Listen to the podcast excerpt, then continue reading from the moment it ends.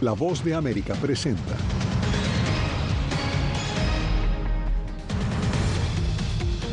Hospitalizaciones por COVID-19 repuntan significativamente en más de dos decenas de estados de Estados Unidos, impulsadas por una nueva variante. Gobierno estadounidense anuncia medidas para fortalecer la seguridad cibernética en escuelas públicas. Buques de guerra de Estados Unidos vigilan las maniobras militares conjuntas de China y Rusia cerca de Alaska. ¿Y cómo impactaría una cuarta imputación penal al expresidente Donald Trump?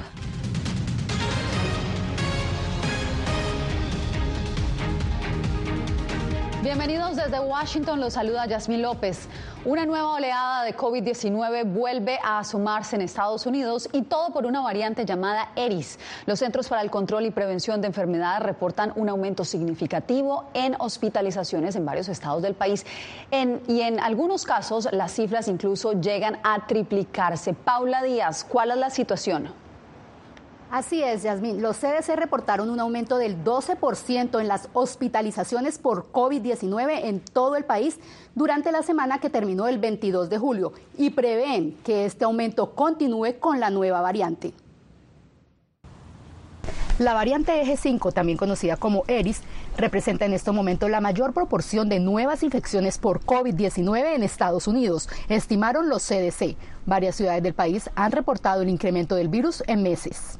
Eh, los casos que estamos viendo en estos momentos, que están aumentando, las hospitalizaciones, están relacionados a varios factores. Uno es que una nueva subvariante está circulando, que es la variante ERI, y se está observando no solo en Estados Unidos, sino también en otros países de Europa, incluyendo el Reino Unido. Expertos dicen que Eje 5, una de las variantes de Omicron, es una de las modalidades de más rápido crecimiento en el mundo, gracias a lo que podría ser una mutación levemente beneficiosa. Todas estas variantes son descendientes de la cepa XBB, contra la cual se rediseñarán las vacunas COVID-19 de este otoño.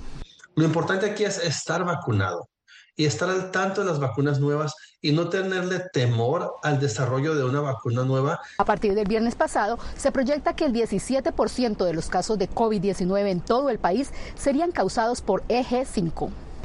Pues mira, sí hay muchos casos de, de COVID-19 y hemos visto pacientes que se infectan y a la una o dos semanas vuelven a caer con el virus. Nosotros, el Instituto de Investigación nuestro aquí en Washington, D.C., estamos dando apoyo con el medicamento asociado para el virus. Los funcionarios han dicho que los síntomas y la gravedad de estas cepas han sido en gran medida similares, aunque reconocen que discernir los cambios en el virus se está volviendo cada vez más difícil porque la vigilancia del virus es ahora más laxa.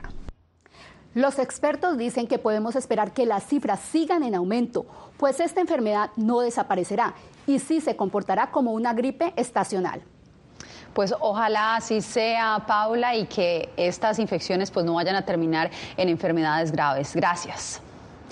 Las escuelas en Estados Unidos se preparan para el regreso a clases luego de las vacaciones de verano y la Casa Blanca por eso anunció una serie de medidas ante la creciente amenaza de ataques cibernéticos en el país. Jorge Agobián nos da los pormenores. Según cifras oficiales, solo durante el año escolar 2022-2023 se registraron ocho ataques cibernéticos significativos a escuelas públicas en Estados Unidos. Cuatro de ellos generaron cierres y cancelación de clases. Desde la Casa Blanca, el secretario de Seguridad Nacional anunció una serie de medidas y presupuesto adicional para enfrentar el desafío. No subestimamos la crueldad de aquellos que desean hacer daño. Han demostrado su voluntad de robar y divulgar información privada de los estudiantes, como hospitalizaciones psiquiátricas, problemas domésticos e intentos de suicidio. Entre las acciones se anunció la creación de una Comisión Nacional de Vigilancia y la colaboración de empresas como Amazon y Google para proporcionar entrenamientos a los distritos escolares, según informó el secretario de Educación. Como siempre digo, los dispositivos móviles son el nuevo lápiz en nuestras escuelas. El pasado año académico, el número promedio de herramientas tecnológicas educativas únicas por distrito escolar fue de más de 2.500. Durante y después de la pandemia, el uso de aplicaciones digitales se duplicó en el acceso a la enseñanza en Estados Unidos, lo que generó el incremento de amenazas, entre ellas incidentes de acoso, de acuerdo con reportes de la Agencia de Seguridad Cibernética. Y hay que tener en cuenta que esos números ni siquiera incluyen las aplicaciones aplicaciones de redes sociales que usan los estudiantes. No solo las instituciones educativas son objetivo de piratas informáticos. La semana pasada, 16 hospitales y más de 100 centros médicos en tres estados del país fueron interrumpidos tras un ataque cibernético a gran escala. Desde la Casa Blanca, Jorge Agobián, de América. Este martes, el presidente Joe Biden anunció la designación de un monumento nacional para el Gran Cañón en Arizona, haciendo realidad la visión de décadas de tribus nativas americanas y de ambientalistas para preservar estas tierras. El anuncio se da en un clave en el campo de batalla electoral. Biden ganó por un estrecho margen en Arizona en las elecciones del 2020 y ganar este estado sería una parte fundamental de los esfuerzos del presidente para asegurar un segundo mandato. Estados Unidos desplegó aviones y barcos en las costas de Alaska tras la llegada de una patrulla naval de 11 embarcaciones rusas y chinas a las islas Aleutianas. Celia Mendoza, ¿qué ha dicho el Pentágono?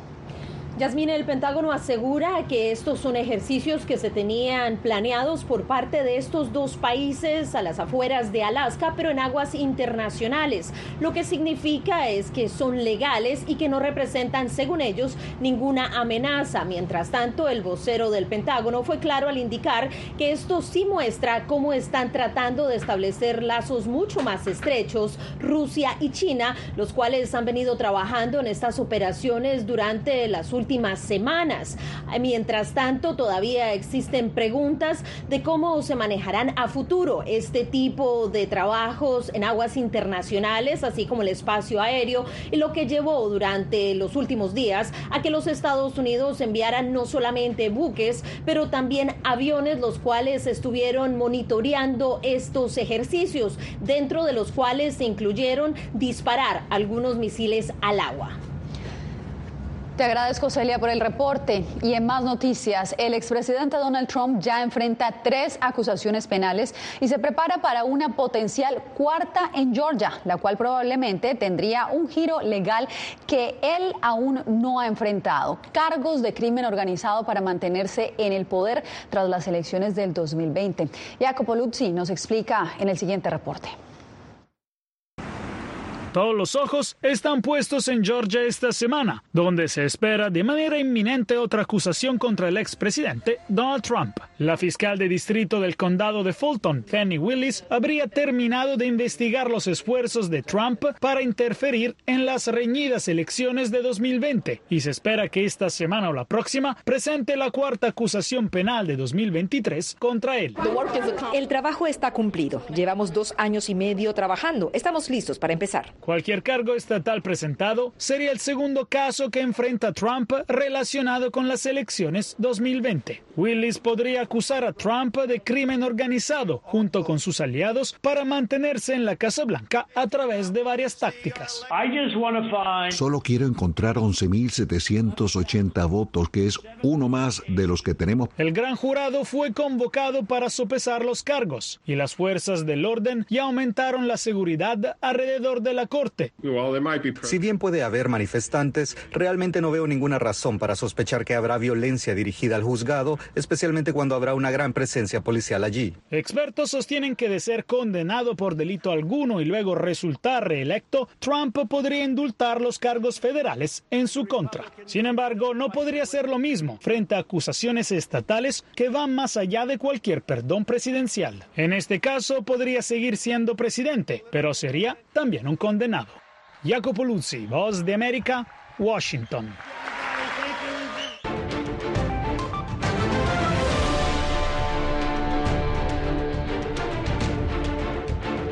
La fuerza laboral migrante retoma su ritmo de crecimiento en Texas luego de la pandemia del COVID-19. Laura Sepúlveda nos informa que con un 65% los hispanos son uno de los grupos más representativos en ese estado.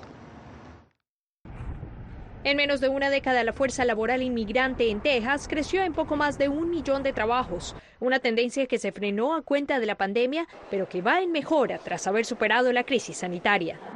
Después de la pandemia en 2022, la fuerza laboral nacida en el extranjero era de aproximadamente 3,5 millones, lo que representaba el 24% de la fuerza laboral total de Texas. Un porcentaje que el Centro de Demografía del Estado destaca, pues aporta población en edad laboral activa. Los tejanos, como el resto de Estados Unidos, están pasando por un proceso de envejecimiento. Creo que la población nacida en el extranjero entró y llenó el vacío de nuestra escasez de mano de obra. Según el Departamento del Trabajo de Texas, los nacidos en el extranjero incluyen inmigrantes legalmente admitidos, refugiados, residentes como estudiantes, trabajadores temporales e inmigrantes indocumentados. Hay migrantes de todos los países y yo creo que todos este, hacemos la gran diferencia. El trabajo pesado lo hace todo un, todos nuestros hispanos. La gente ilegal que viene, viene porque se quiere superar. Los trabajos, ya sean formales o informales, mantienen activa la economía de Texas, la segunda más grande del país después de California. Muchos migrantes aseguran que vienen a Estados Unidos a aprovechar su edad activa. Pero como cuatro años mi plan. Pero desde aquí me enamoré del trabajo y del país también y ahora ya ni me quiero salir. Hizo mi casita, hizo todo y ahorré no mis centavos. Ya hizo todo lo que Dios me regaló, pues ahora sí me voy feliz de aquí. Según los datos, la población inmigrante en 2022 ocupó cargos especialmente en áreas de servicio, construcción y mantenimiento, transporte y movimiento de materiales. Laura Sepúlveda, Voz de América, Austin, Texas. Miles de migrantes que buscan solicitar sus citas de asilo en Estados Unidos a través de la aplicación CBP One terminan en las redes sociales buscando obtener asesoría sin saber que un mal consejo podría afectarles negativamente su proceso migratorio. Víctor Hugo Castillo nos informa. El sueño es una realidad para Oscander, su esposa y dos hijas al lograr cita a través de la aplicación CBP One y cruzar Estados Unidos por el puente internacional Matamoros-Brownsville. Si todavía uno no se lo cree, todavía uno está procesando eso de que ya estoy aquí con mi familia. Así como este migrante cubano, miles más de diferentes nacionalidades acuden a grupos en redes sociales para recibir orientación, pero ahí es donde se vuelven vulnerables a la desinformación, verdades parciales y estafas, según este especialista en inmigración cuando uno eh, está esperanzado de tener la información correcta, pero luego te dice alguien que hagas algo diferente, pues te puede, puede causar problemas. Y dice que un mal consejo, como el cruzar de manera irregular y entregarse, a causa de la desesperación por llevar meses atrapados en la frontera norte de México, pudiera representar complicaciones en trámites migratorios. Te pueden negar el caso, puede ocurrir que tú haces algo en violación de las reglas o las leyes en el cual te va a afectar en el futuro. Aunque los migrantes buscan información de cómo llegar de manera segura, rápida y fácil, el hecho es que las políticas de inmigración son complejas y debido a cambios frecuentes se vuelve difícil entender el proceso legal. Yo preferí buscar más en el mismo CBP One, en el USCIS y asociarme a esas páginas oficiales y buscar información de ahí, leer, leer mucho. Vivir en temor casi todos los días durante su trayecto a la frontera hace que los migrantes sean más susceptibles a cualquier consejo en las plataformas sociales, dándole cierto grado de esperanza, pero ahí es donde se fomentan rumores y reina la confusión. Víctor Hugo Castillo, Voz de América, McAllen, Texas. Fue condenado en Nueva York alias Otoniel, ex líder del grupo narcotraficante Clan del Golfo. Esto y más cuando regresemos.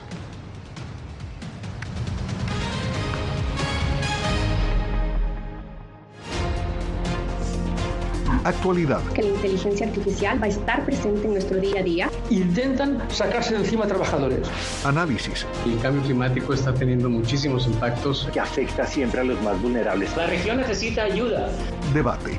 Proteger a las escuelas con armamentos. Es una total eh, ridícula, es algo inverosímil. Con la información más allá de los titulares. Todas las semanas por La Voz de América. Desde Washington le saluda Gonzalo Abarca una nueva visión.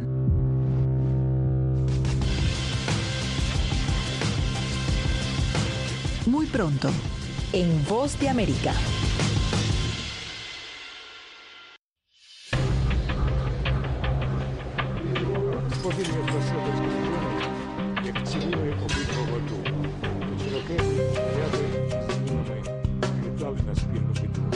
Ucranianos en las Américas. Una nueva historia en todas las plataformas de La Voz de América.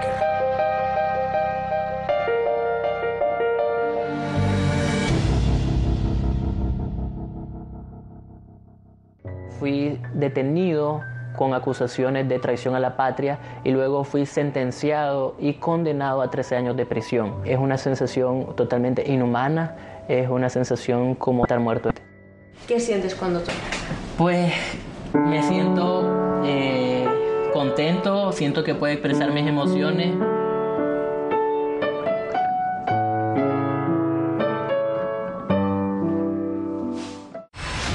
vencer la autocensura, poder mantener los medios abiertos. Periodismo, la prensa libre importa. Una coproducción de La Voz de América y TVV. Expuestos a una vulneración de sus derechos básicos. Disponible en vozdeamerica.com.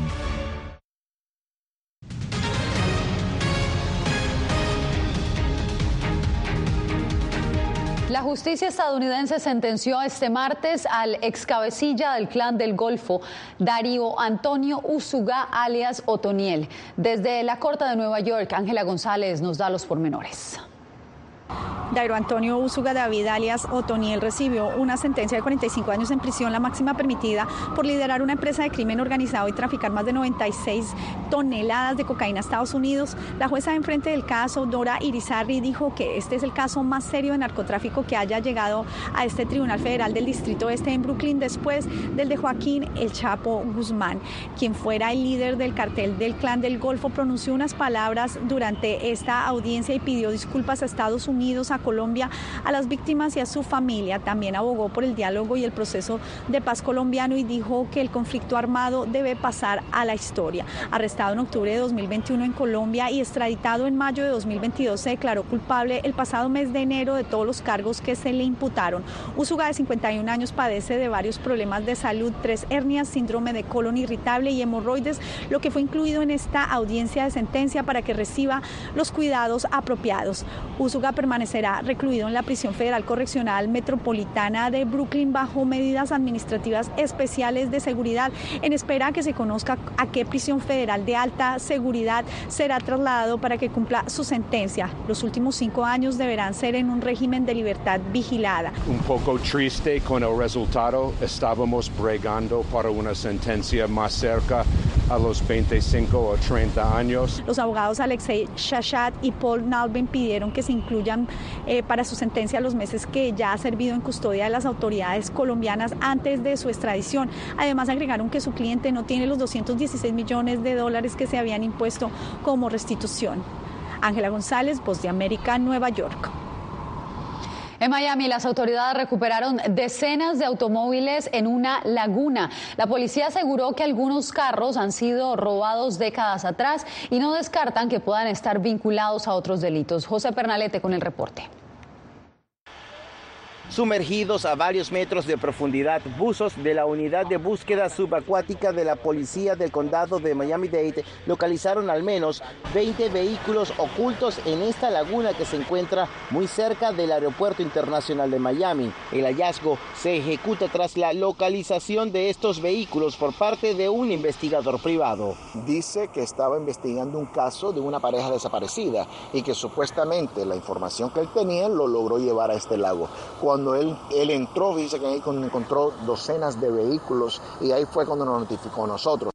Los investigadores de la Oficina de Personas Desaparecidas confirmaron que en los expedientes no existe ningún vehículo vinculado a casos inconclusos. No obstante, no se descarta que pueda precisarse evidencia de interés criminalístico en los carros. Su extracción fue ejecutada con medidas para garantizar la preservación de cualquier prueba.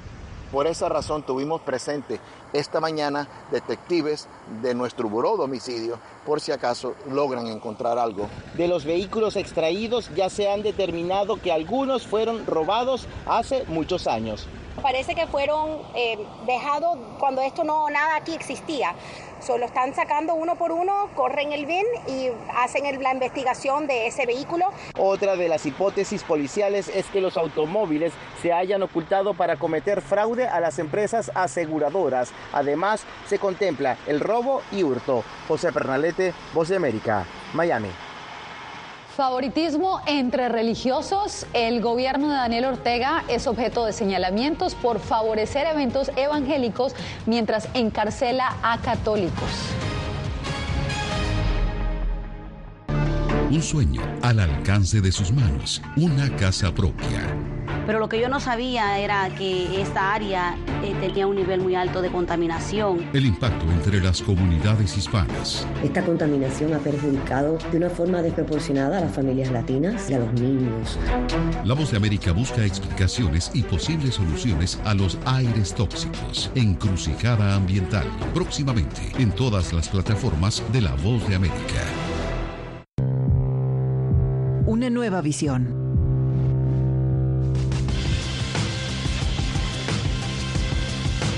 Muy pronto, en Voz de América. Creo que la cooptación de las instituciones es uno de los graves problemas que tenemos. Periodismo, la prensa libre importa, una coproducción de La Voz de América y Guatevisión. Una de las patas que sostiene la democracia debe ser la libertad de prensa. Disponible en vozdeamerica.com.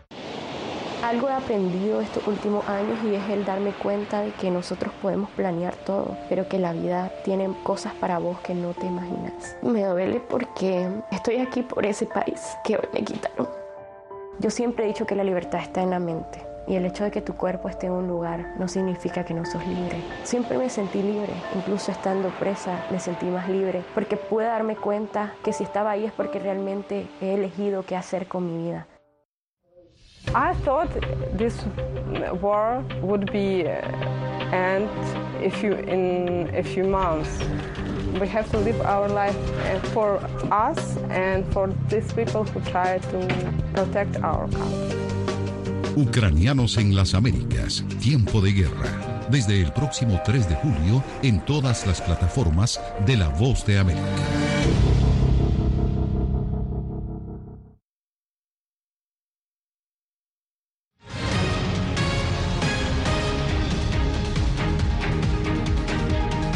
En Nicaragua critican al gobierno de Daniel Ortega porque mientras protege a los protestantes, castiga a los católicos. Donaldo Hernández nos explica.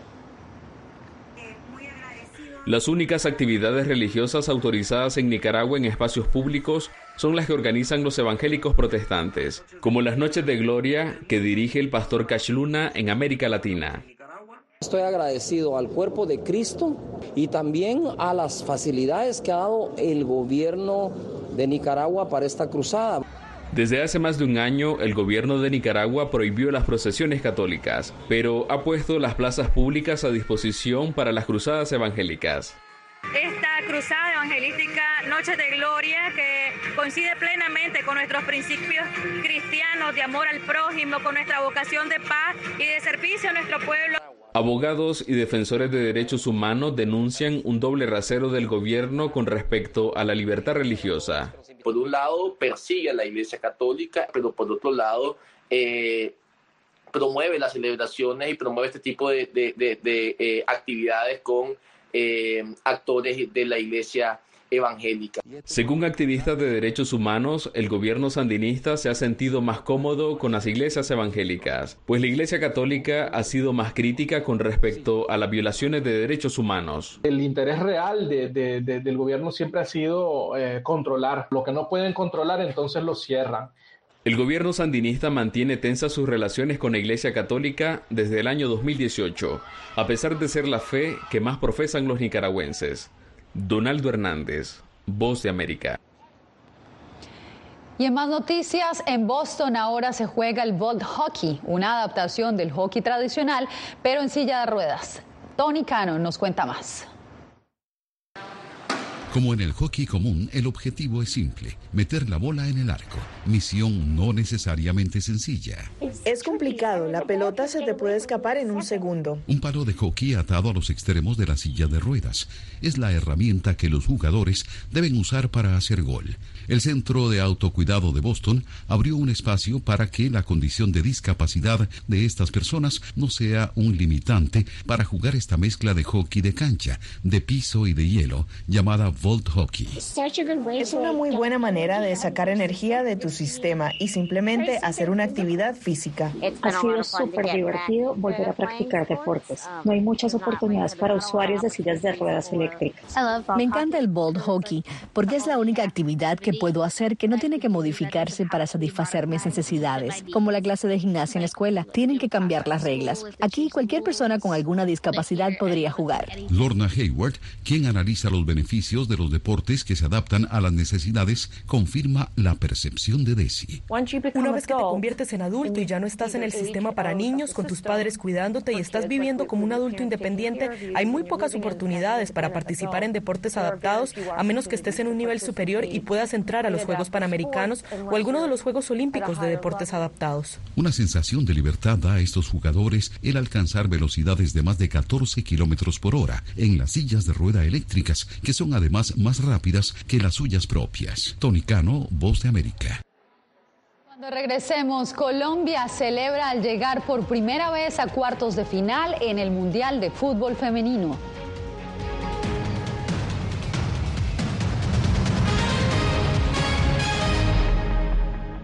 Fui detenido con acusaciones de traición a la patria y luego fui sentenciado y condenado a 13 años de prisión. Es una sensación totalmente inhumana, es una sensación como de estar muerto en vida realmente. ¿Qué sientes cuando tocas? Cuéntame. Pues me siento eh, contento, siento que puedo expresar mis emociones.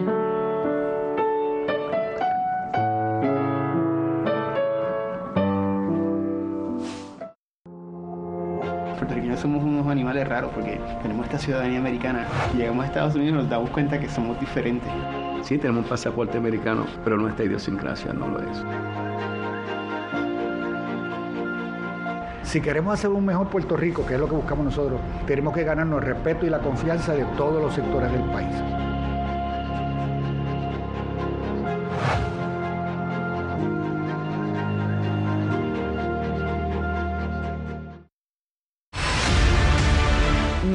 Concibo una democracia sin, sin periodistas. El libreto manda a un conflicto constante con la prensa independiente, con los medios de comunicación. Periodismo, la prensa libre importa, una coproducción de La Voz de América con nuestras afiliadas en la región.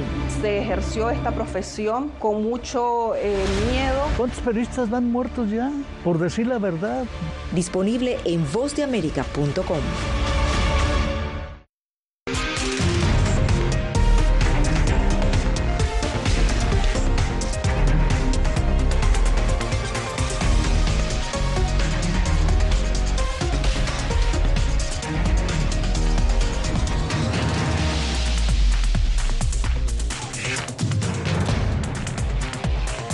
Venezuela 360, cada semana por La Voz de América.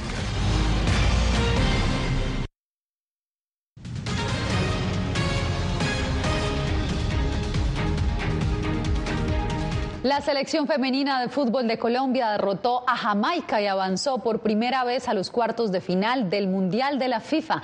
Jair Díaz tiene los pormenores.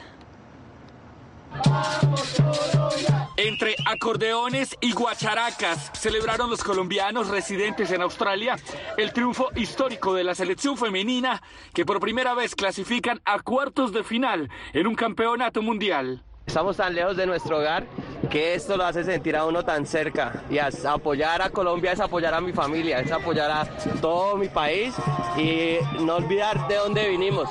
Sentimos esa emoción a flor de piel que no hay cómo evitarla. La selección Colombia derrotó 1 a 0 a Jamaica y se medirá el próximo sábado contra Inglaterra, rival que para uno de los entrenadores de Linda Caicedo luce como uno de los retos más grandes en este campeonato. De acuerdo, Inglaterra, una selección que ha mostrado unos destellos de muy buen fútbol, que hacen eh, un juego combinativo entre eh, tener mucha posesión de balón y, y, combinarlo con el juego directo. Según el entrenador Echeverry, Colombia rompió con la mala suerte de las selecciones sudamericanas de no poder tener representación alguna en cuartos de final desde hace más de una década. Todas se ponen el, el overol de obreras, todas están como tal corriendo a un mismo ritmo y presionan a una misma intensidad.